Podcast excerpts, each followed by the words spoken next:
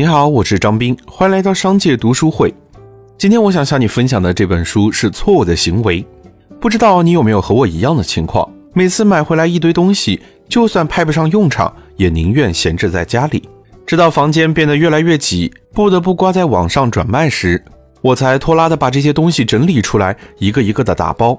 可一想到这些东西就要到别人手里，我就不想打包了，总觉得卖掉太可惜了。这些东西，无论是一双鞋、一件衣服，还是一套化妆品，无论我们花了多少钱买回来的，一旦失去它，我们都会非常的不舍。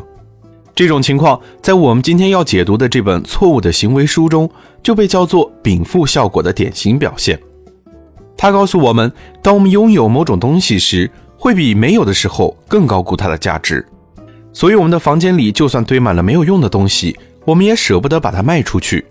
本书作者理查德·塞勒作为行为经济学派的创始人，他把这种做法叫做错误的经济学行为。在书中，查德·塞勒将这个看似复杂难懂的经济学行为化解为有趣的故事，用诙谐幽默的文字教我们如何判断这些错误的行为。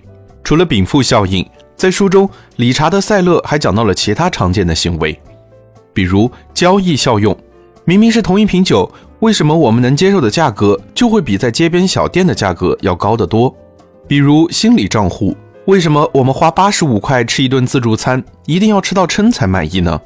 认清了这些错误的行为之后，他还教我们如何去修正和回避那些错误的经济行为，让我们能够在面对各种各样外界因素干扰时，仍能做出理智的决定。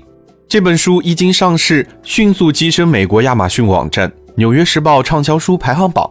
并蝉联多周，而理查德·塞勒正是基于对书中这些行为经济学的贡献，成功揽下诺贝尔经济学奖这项大奖。